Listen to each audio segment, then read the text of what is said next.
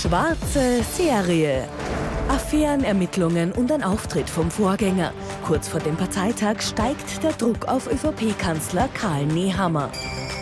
Streit um Steuer. In der türkis-grünen Koalition ist man sich beim Thema Steuern derzeit nur darüber einig, dass man sich nicht einig ist.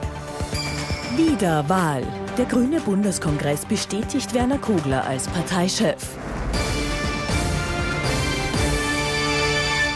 Ich wünsche Ihnen einen angenehmen Sonntagabend. Freue mich, dass ich Sie wieder begrüßen darf. ATV aktuell die Woche, unser politischer Wochenrückblick. Mit dabei unser Politikexperte Thomas Hofer. Schönen guten Abend. Schönen guten Abend, Herr Knapp. Und unser Meinungsforscher Peter Eick. Auch Ihnen einen schönen Sonntagabend. Schönen guten Abend. Hallo. Also wenn Sie Woche für Woche unsere Sendung sehen, dann freut uns das auf der einen Seite und auf der anderen Seite werden Sie sich wahrscheinlich auch denken, irgendwann muss es doch für die ÖVP und für Karl Nehammer wieder mal bergauf gehen. Noch ist der Zeitpunkt anscheinend nicht gekommen. Die ÖVP bleibt in diesen Wochen auch in den Negativschlagzeilen und zwei Wochen vor dem Parteitag am 14. Mai in Graz wird darüber diskutiert, was Sebastian Kurz, der auch dort auftreten wird, der Ex-Kanzler wohl sagen wird. Was Karl Nehammer, der neue ÖVP-Chef und Kanzler vorhat, darüber wird überhaupt nicht gesprochen. Das heißt, es bleibt alles beim Alten. Die ÖVP und Karl Nehammer weiter under pressure. Putin-Reise, Cobra-Affäre, Causa Wirtschaftsbund. ÖVP-Kanzler Karl Nehammer steht seit Wochen massiv unter Druck. Am drängendsten scheinen diese Woche die Vorwürfe rund um die Inseratengeschäfte des Vorarlberger Wirtschaftsbunds. Am Montag muss sich der schwarze Landeshauptmann Markus Wallner in einem Sonderlandtag verteidigen. Was ich sicher weiß, ist, dass es von meiner Seite weder Inseratenverhandlung noch Inseratenverkauf noch Gegenleistung jemals gegeben hat. Wegen einer Unwahrheit, die verbreitet wird, im Schutz der Anonymität, trete ich definitiv nicht zurück. Die Causa strahlt längst schon weit über Vorarlberg hinaus, allen voran in Richtung Niederösterreich, wo SPÖ, FPÖ und NEOS nun eine Sonderprüfung durch den Landesrechnungshof beantragen. Sehr zum Missfallen der ÖVP-Landeshauptfrau Johanna Mickel-Leitner, die nächstes Jahr bei den Landtagswahlen eine absolute Mehrheit zu verteidigen hat. Wir müssen zur Kenntnis nehmen, dass hier offenbar manche den Wahlkampf vorziehen wollen. Von Vorarlberg über Niederösterreich bis Wien wird sich in zwei Wochen jedenfalls alles, was in der ÖVP Rang und Namen hat und hatte, zum Parteitag in Graz einfinden. Sogar Ex-Kanzler Sebastian Kurz wird dort auftreten. Ich habe natürlich Sebastian Kurz eingeladen. Er ist mein Vorgänger als Obmann und es ist aus meiner Sicht auch immer geboten, ein gutes Verhältnis zu haben. Das haben wir. Fraglich bleibt, ob ausgerechnet Kurz die passende Schützenhilfe in der Causa Wirtschaftsbund leisten kann. Er musste schließlich wegen Vorwürfen in der Inseratenaffäre sogar abtreten. Thomas Hofer, unser Politikexperte. Ist das nicht der Kommunikationssupergau? Jetzt soll Karl Nehammer da in zwei Wochen zum neuen ÖVP-Chef werden. Es soll sich alles um ihn drehen. Und jetzt werden wir von heute an die nächsten zwei Wochen und vor allem danach noch reden. Wie war der Auftritt von Sebastian Kurz? Ja, natürlich. Und es werden wahrscheinlich ein paar Journalisten drinnen sitzen mit dem Messgerät. Wer hat jetzt mehr Dezibel bei, beim Applaus? Wer hat die längeren Standing Ovations? Gar keine Frage.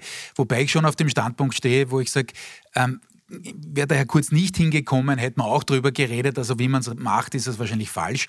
Äh, man ist natürlich jetzt händeringend darum bemüht, dass man den Auftritt so gestaltet, dass es keine große Rede wird, weil da gäbe es dann möglicherweise ein Gefälle, rein emotional äh, und eben vom Applaus her. Äh, und deswegen wird es jetzt vielleicht doch nur das Interview mit zwei, drei Fragen, sodass der scheidende ÖVP-Obmann quasi äh, bei der Übergabe halt sagt, wie toll das war aus seiner Sicht und dass er dem Neuen äh, alles Gute wünscht. Ähm, der zweite Teil der Geschichte war immer absurd, nämlich die Geschichte, dass man sagt, na kurz kommt jetzt gleich zurück. Also das haben sich offensichtlich ein paar gewünscht, also auch in der Medienlandschaft. Ja. ja, das war ist deswegen absurd, weil selbst wenn er jetzt glauben würde, er kann wieder zurückkommen, selbst wenn er äh, da, äh, und das ist stark zu bezweifeln, derzeit eine, ein, eine relative Mehrheit für die ÖVP hinkriegen würde, also ich würde das massiv bezweifeln, aber selbst dann wäre die Frage, wer sollte ihn dann noch einmal zum Kanzler machen? Also das war immer absurd, das hätten die Landesparteien nicht mitgemacht und die sind, wie wir wissen, in der neuen ÖVP, auch wenn sie nicht mehr so heißt, ähm, sehr einflussreich wieder. Ähm, also das ist absurd. Wenn schon ein Comeback, wenn es dem Herrn Kurz doch irgendwann wieder einfiele, dann nur nach Klärung, und zwar in seinem Sinn, Klärung der gesamten äh, Verfahren, die da anhängig sind oder der Ermittlungen. Äh, in ein paar Jahren. Möglicherweise, wenn sich alle anderen angesichts dieser jetzt wirklich heftigen Ausgangslage thematisch gesprochen äh, ruiniert haben im Amt. Kurze Nachfrage noch an Sie als Politikprofi und um Ihre Einschätzung äh, gefragt. Viele von uns waren noch nie bei einem Parteitag dabei. Kann das sein, dass da die Stimmung kippt? Dass auf einmal das Gefühl haben, ah, der, der Kurz, mit dem könnte es vielleicht doch noch Nein, äh, nein, Stimmung kippt, nein. Also äh, wie gesagt, ich habe es gerade beschrieben, man wird das versuchen kürzer zu halten, man wird es versuchen eben nicht als Rede, äh, wo er natürlich einen Spannungsbogen aufbauen kann. Das hat man mehrfach gesehen äh, bei ÖVP-Parteitagen, bei Wahlkampfveranstaltungen, gar keine Frage. Ähm, aber was schon sein kann, ist, äh, dass eben sozusagen die, die, der Jubel oder der Applaus so ist, dass eben näher man dann zu tun hat, dass er drüber kommt. Aber natürlich weiß man es jetzt, das ist jetzt doch noch eine Zeit hin, also vielleicht äh, lässt sich da die Parteitagsregie was einfallen. Das war der emotionale Teil. Kommen wir jetzt zu den Zahlen, Herr Hayek. Schönen guten Abend nochmal, herzlich willkommen. Wie schaut es denn aus? Äh, Ihre Umfrage, die Sie gemacht haben, war es ihm gefragt, ob es angebracht ist, dass Sebastian Kurz bei diesem Parteitag der ÖVP in Graz auftritt? Ja, wir haben das gefragt, wir haben diese Frage natürlich an die Gesamtbevölkerung gestellt, aber wir zeigen jetzt nur die Ergebnisse der ÖVP-Wählerschaft, weil sonst macht das schlicht und ergreifend keinen Sinn. Ähm, und wir werden das gleich im Insatz sehen, ähm, dass ein, ein, ein, größerer Teil, nämlich 43 äh, Prozent, sagt, man hält das für angebracht, warum denn auch nicht? Das ist das, was der Kollege Hofer angesprochen hat, das ist, ist ein, ein, ein Parteitag, es war immer so Usus, also warum auch nicht? 20 Prozent halten das für nicht angebracht und jetzt wird spannend, 36 Prozent sagen, ist mir eigentlich herzlich egal. Ähm, äh, wir haben das auch genau so formuliert, also das herzlich haben wir weggelassen. Ähm, äh, warum ist das so? Weil natürlich die Wähler und Wählerinnen ein Parteitag, ähm, das ist ein, ein, ein, eine mediale Geschichte, aber die Wähler und Wählerinnen erwarten nicht mit klopfenden Herzen den, den Parteitag, um dem entgegenzufiebern zum Leidwesen jeder Partei natürlich. Sehen die Funktionärinnen und Funktionäre natürlich anders. Richtig. Wie schaut es denn aus äh, bei der Frage, wer der bessere Parteichef ist? Naja, bei der bessere Parteichef, da haben wir ähm, mehrere Kandidaten und Kandidatinnen angeführt, ähm, unter anderem den, natürlich den, äh, den neuen oder bestehenden ähm, Kandidaten, nämlich äh, Karl Nehammer. Und der führt das Ranking an, wie wir sehen. Und wir haben jetzt Aber auch bescheiden, wenn ich. Ja, es ist bescheiden. Die 23 Prozent ist natürlich für einen aktuellen amtierenden Parteichef natürlich überschaubar positiv, aber immerhin ist es positiv und Karl Nehammer steht seit langer Zeit unter Druck und er hat natürlich die Partei zu einem Zeitpunkt übernommen, wo es wirklich, wirklich schwer ist.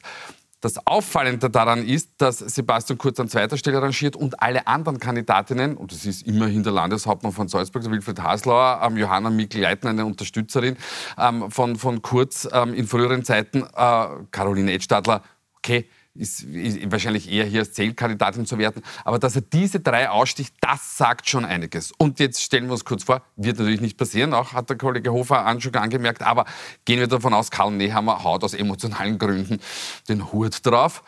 Dann könnte es natürlich spannend werden, aber das ist jetzt natürlich reinste Spekulation. Weil dann bliebe von den Zahlen ja, wieder nur Sebastian Kurz. Richtig, genau, ja. aber das ist natürlich reinste Spekulation. Aber dafür sind wir auch hier. Wofür steht denn Karl Nein, Wofür wir, wird er wahrgenommen? Da, da, da widerspreche ich ganz, ganz heftig. Dafür sind wir nicht. Wir sind für Aufklärung und Übersetzung. Aber gut. Ähm, Karl Nehammer, da haben wir gefragt, ähm, wo, für welche Parteifarbe steht er? Steht er für die schwarze ÖVP, die türkise ÖVP oder eine ganz andere ÖVP? Auch hier sehr, sehr spannend. Wir haben die Gesamtbevölkerung. Ähm, es teilt sich eigentlich auf, wir haben ein relativ amorphes Bild. Das ist für Karl Nehammer auch eine Chance. Nämlich 20 Prozent sagen uns, er steht für eine ganz neue ÖVP, was immer das dann noch sein mag, und 28 Prozent sagen, ich habe keine Ahnung. Das heißt aber in Summe, jeder zweite und jede zweite Wählerin verortet ihn weder auf Schwarz noch Türkis und das könnte, wohlgemerkt im, im, im Konjunktiv, bei einem Wahlkampf zu einer Nationalratswahl durchaus ein Vorteil sein, weil man dieses Vakuum auffüllen könnte und den Kandidaten vielleicht etwas anders positionieren könnte. Haben Sie da spekuliert, was das sein könnte? Nein, aber vielleicht hat der Kollege Hofer Antwort. Ja, zum Spekulieren wende ich mich gerne ans Sie, Herr Hofer.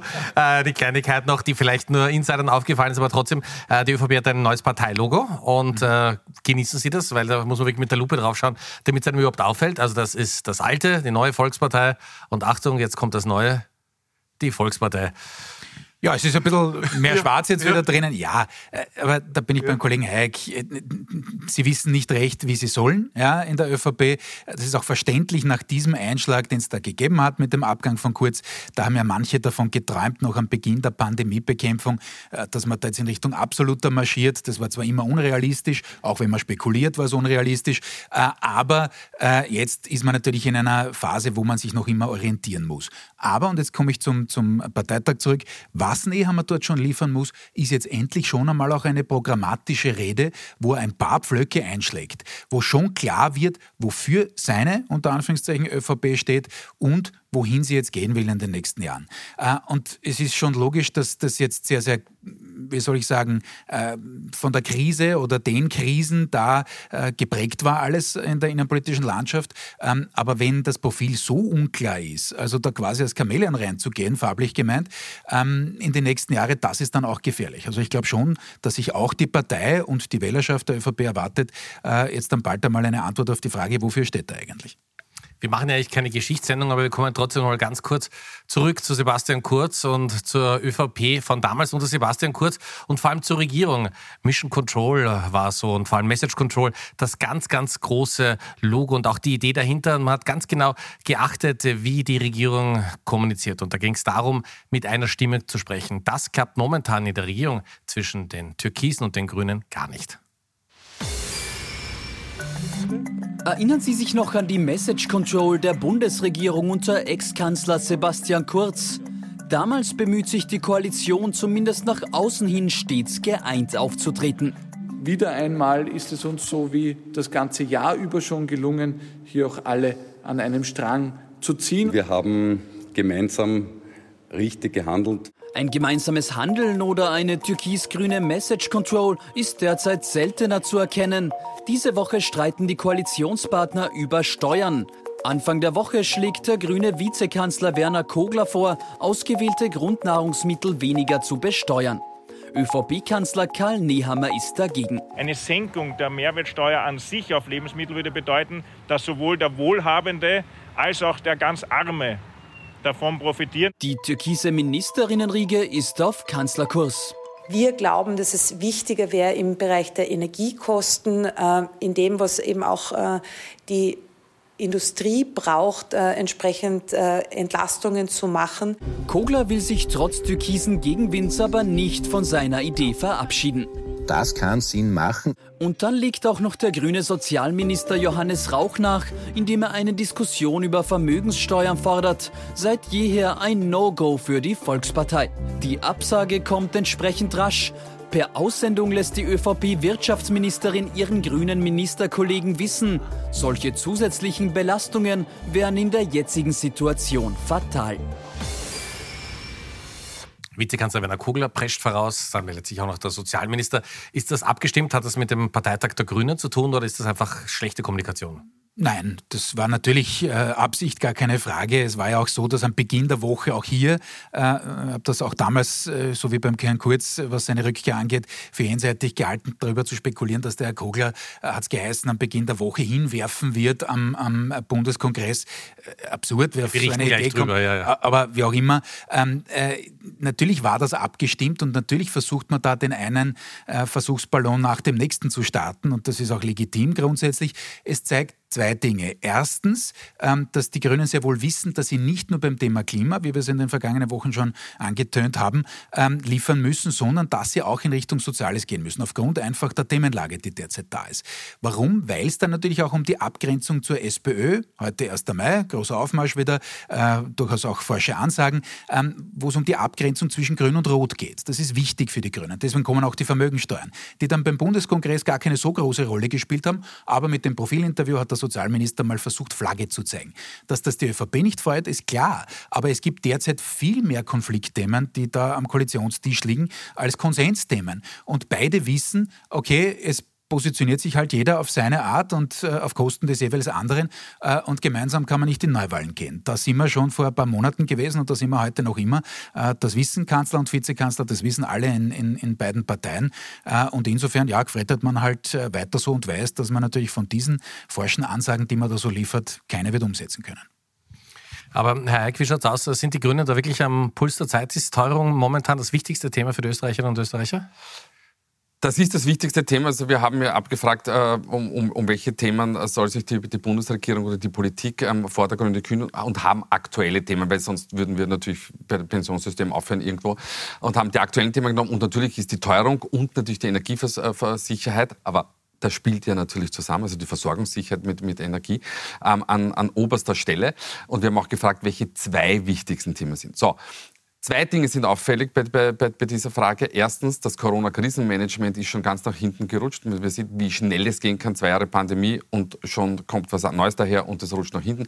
Nach neuesten Fällen, die, wir, die Sie uns vorher erzählt haben, mit in, in, in Südafrika, Südafrika ja. bricht eine neue Variante aus schauen wir mal, wie, wie schnell das, das Thema wieder zurückkommt. Muss man sagen, ist auch ein Krieg dazugekommen, der natürlich viel überlagert Absolut. Es ist ein, eine, eine ganz große Krise wieder hinzugekommen und man hat natürlich gefühltermaßen äh, das Gefühl, dass seit 2008, 2009, seit Lehman und der, der Wirtschafts- und Finanzkrise und der Eurokrise ähm, nahezu wir von uns von einer Krise zur nächsten handeln. Aber das weitere Interessante ist bei, diesem, äh, bei dieser Frage, an dritter Stelle ist nach wie vor und trotz allem das viele und schon totgesagte äh, Thema Klimawandel und Umweltschutz. Warum ist das so? Weil dieses Thema schlicht und ergreifend wahrscheinlich, hoffentlich, ähm, deutlich länger bleiben wird als natürlich die, wie gesagt, hoffentlich die Ukraine-Krise, als natürlich auch die, die, Pandemie. Und das ist aber natürlich das Signal für die Grünen, dass sie sagen, dieses Thema bleibt und es ist unser Thema. Ähm, und man wird dieses Thema natürlich weiter vorantreiben. Und in Verbindung natürlich mit dem Thema Energieversorgung ähm, spielt das natürlich den Grünen, ein bisschen zynisch formuliert, in die Hände. Und das nächste Thema ist auch, das Thema ist deshalb so lange da, weil die junge Generation von diesem Thema schlicht und ergreifend nicht runtergeht. Und Herr Fuß haben es gerade gesagt, für die Grünen ist es wichtig, dass man sich ein bisschen abkoppelt von der SPÖ. Und heute der 1. Mai, ganz, ganz besonders wichtiger Tag für die SPÖ. Wieder der 1. Mai am Wiener Rathausplatz, seit nach zwei Jahren zum ersten Mal wieder nach der Pandemie. Und die SPÖ-Spitzenkandidatin und SPÖ-Parteichefin Pamela Rendi-Wagner hat sich natürlich zu Wort gemeldet. Meine Damen und Herren der Bundesregierung, lasst euch von diesem Ballhausplatz, äh, von diesem Rathausplatz und bald vom Ballhausplatz, liebe Freundinnen und Freunde,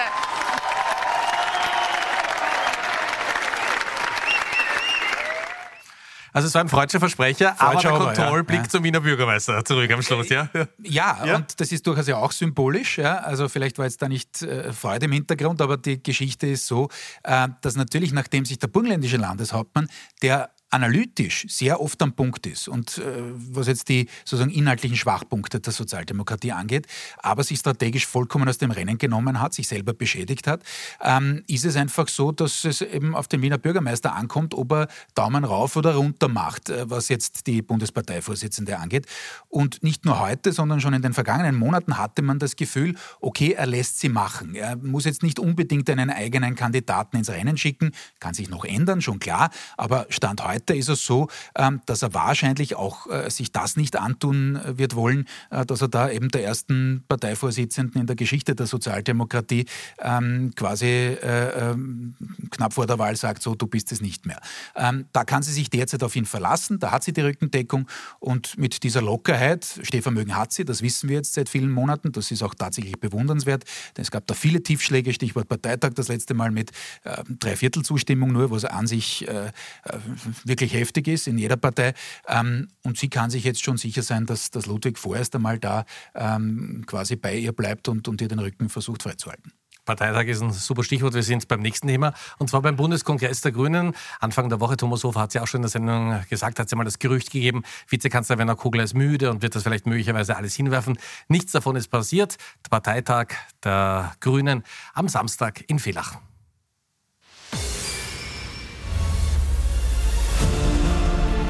Das grüne Regierungsteam an der Spitze Vizekanzler Werner Kogler und auch an der Spitze seiner Partei bleibt er unangefochten.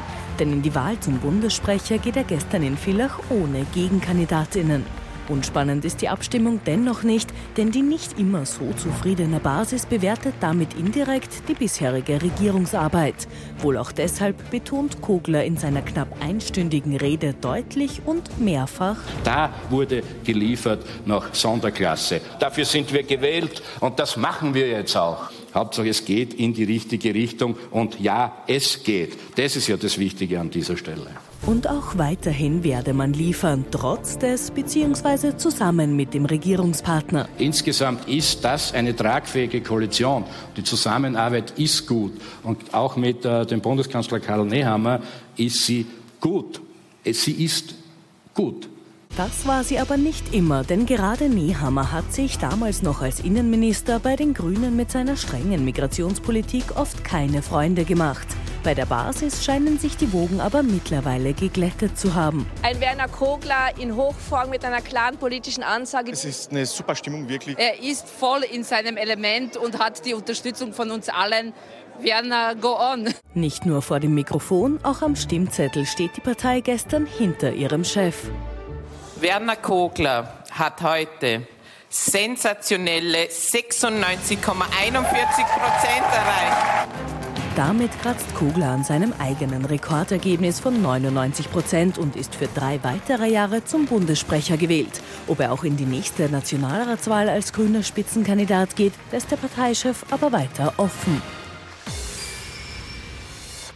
Herr Hofer, war das auch wieder mal ein wichtiges Signal intern? Also man sollte sich und man könnte sich doch gar nicht vorstellen, die Grünen ohne Werner Kogler, der zwar oft im Hintergrund bleibt, aber doch eine ganz, ganz wichtige Rolle hat. Ja, er hat seine Schwächen in der öffentlichen Kommunikation, das ist gar keine Frage. Man ist manchmal versucht, äh, an Herbert Haupt zu denken und in der Klarheit äh, kommt es eben oft nicht rüber, die Sie Botschaft. von der Satzkonstruktion. So ist es, aber äh, es ist tatsächlich so, auch die Länge der Reden, nicht? Da muss er an sich arbeiten, aber gut, vielleicht muss er das nicht mehr. Ähm, die Geschichte ist aber eine andere intern. Und auch was die Regierung angeht, war er absolut äh, ein, ein, ein stabilisierender Faktor. Das ist so. Er hat die Grünen nicht nur zurück ins Parlament geführt, eigentlich wollte er sich ja schon verabschieden 2019 in Richtung Europaparlament. Deswegen gab es im Übrigen die anderen beiden Stellvertreter, Ihnen bisher, nämlich die Frau Tomaselli und den Herrn Keineder, die hätten ja dann die Doppelspitze bilden sollen und eben den Versuch der Rückkehr ins Parlament starten sollen 2019. Daraus ist nichts geworden, da kam Ibiza und den Rest kennen wir. Äh, Also er hat das sehr, sehr stabilisierend gewirkt und auch in der Regierung, finde ich, ist er im Hintergrund ein absoluter Stabilitätsfaktor. Das heißt jetzt aber nicht, es ist im Beitrag angeklungen, dass er jetzt zwingend der nächste Spitzenkandidat sein muss. Da wird natürlich Frau Gewessler aufgebaut. Aber wir haben es, es wird schon wieder selbstreferenziell, Entschuldigung, die letzten paar Male schon anklingen lassen. Natürlich hat sie noch nicht die Breite. Ja, sie steht für das absolute Kernthema der Grünen, das ist so, Klima- und Umweltschutz. Gar keine Frage. Sie hat da einiges auf den Speisezettel gebracht von Seiten der Partei. Ähm, auch das ist ihr hoch anzurechnen innerhalb der Grünen. Aber sie ist natürlich verwundbar, weil sie in Richtung Wirtschaftskompetenz, in Richtung Sozialkompetenz dann natürlich nicht die Breite hat, die ein Werner Kogler hat grundsätzlich. Äh, Und daran muss man noch arbeiten. Und insofern, wenn sich die Grünen natürlich vor der nächsten Wahl auch anschauen, wie ist die Themenlage, wie hoch äh, performt das Klimathema, wird wohl hoch performen. Also ich gehe davon aus, dass man diesen Übergang jetzt vorbereitet, aber eben mittelfristig und nicht jetzt auf gleich. Hat ja der 1. Mai, das heißt ein neues Monat. Wir sind bei der Sonntagsfrage. Wie schneiden die Grünen denn da ab, Herr Eick? Die Grünen schneiden äh, nicht schlecht ab. Sie haben seit äh, geraumer Zeit eine, eine sehr stabile Seitwärtsbewegung, auch, auch wie Neos oder die, äh, die, die Freiheitliche Partei. Ähm, derzeit halten sie wieder bei 12. Also die ÖVP, der Regierungspartner, zieht sie nicht wirklich runter mit den Korruptions... Nein, überhaupt nicht. Nein, die Grünen sind sehr, sehr stabil, pendeln meistens zwischen 12 und 14 Prozent. Ähm, also da, da kann man eigentlich nicht sagen, dass es einen negativen Abwärts so, Abwärts so gibt. Und im Vergleich auch zum Februar hat die ähm, ÖVP wieder etwas zulegen können. Man ist jetzt gleich auf. Wobei man jetzt dazu sagen muss, wir sehen in den letzten zwei Monaten, insbesondere bei den beiden Traditionsparteien, stark schwankende Werte. Wir hatten auch mal die, die, die SPÖ bei 29 ähm, und wie gesagt die, die, die ÖVP auch schon bei 23, 22. Das ist derzeit, wie wir immer so schön sagen, sehr volatil, also beweglich. Wir kommen zum Schluss der Sendung und das ist in keiner Weise beweglich zu den Top und Flops. Wer ist in dieser Woche besonders positiv aufgefallen und wer hätte es durchaus besser machen können? Bin gespannt, für wen sich die beiden Herren entschieden haben. Thomas Hofer und Peter Heik. Ja, ich beginne wie immer. Ja. Äh, Ich muss mich gleich selbst korrigieren. Das Ja. ist die Grafik, das war jetzt leider äh, und insgesamt leider ein bisschen spät. Grundsätzlich jetzt der Habeck bekommen, der, der grüne Bundeswirtschaftsminister in, in Deutschland. Warum? Für seine ganz gerade Sprache, für das, das er anspricht, wenn er Zweifel hat, wenn er sich wohl nicht hundertprozentig sicher ist. Das ist die Sprache, die man in der Krise braucht. Er exerziert das vor. An sich wollte ich ihn aber noch ersetzen durch leider einen schmerzlichen Verlust für, äh, und jetzt bin ich wieder beim Fußball und bei Sturm Graz. Ivan Osim ist heute von uns gegangen und er war jetzt nicht nur Fußballtrainer, sondern er war weit darüber hinaus aus meiner Sicht ähm, für Österreich durchaus auch prägend, ähm, als, als einer, der auch beim, beim Thema Krieg damals äh, die richtigen Worte gefunden hat, zurückgetreten ist als letzter jugoslawischer äh, Teamchef. Er war ein Philosoph, er war, er war wirklich ein großer. Ähm, und äh, Flop der Woche ist der Herr Musk. Äh, nicht dafür, dass er jetzt irgendwie Meinungsfreiheit wiederherstellen will auf Twitter. Ich bin durchaus auch in dem einen Punkt seiner Meinung, dass man einen Herrn Trump äh, nicht sperren kann und auf der anderen Seite dürfen die Taliban äh, weiter fröhlich herumzwitschern. Das finde ich geht auch nicht. Aber er gehört zu diesem Boys Club der Milliardäre, der Superreichen, die glauben, sie können sich die Welt kaufen. Äh, Und ich bin der Meinung, da kann man auch was dagegen haben. Die letzten 30 Sekunden der Sendung wie gewohnt. Hansi Haig. Ich bin äh, auch beim Fußball gelandet. Offensichtlich haben wir ein bisschen suchen müssen heute, weil was ist denn dann Top of Flock? Top der Woche der ÖFB. Immerhin, man hat sich was getraut. Gut, es hat sich die Option mit dem Herrn Ranknick aufgetan. Ich glaube, da muss auch der ÖFB noch ein bisschen an der, an der Aussprache ein bisschen feilen. Flop der Woche ist... Äh, das ist ein Suchbild fast, ja? Naja, es ist ein, ein, ein, ein kein Wimmelbild, aber ähm, durchwegs ein, ein Erklärbild. Ähm, äh, Flop der Woche ist eigentlich wir alle, die Österreichische Republik, und zwar der Umgang äh, mit dem Thema Korruption, sowohl was die politische Korruption betrifft, als auch, und wenn wir dann alle darauf hinweisen und die Bevölkerung darauf hinweisen, müssen wir uns, glaube ich, auch die Alltagskorruption im, im, im Großen und Ganzen anschauen. Da gibt es in dem Land ein Problem und da müssen wir auch aufräumen. Meine Herren, herzlichen Dank. Vielen Dank. Ich darf mich bei Ihnen fürs Zuschauen bedanken. Wünsche Ihnen noch einen angenehmen Sonntagabend. Wolfgang Schiefer meldet sich jetzt nochmal mit einem Meldungsüberblick mit den wichtigsten Meldungen des heutigen Tages. Wir sehen uns dann in einer Woche wieder. Schöne Woche und wir freuen uns, wenn Sie in den Podcast unserer Sendung reinhören. Finden Sie auf unserer Homepage. Dankeschön fürs Zuschauen.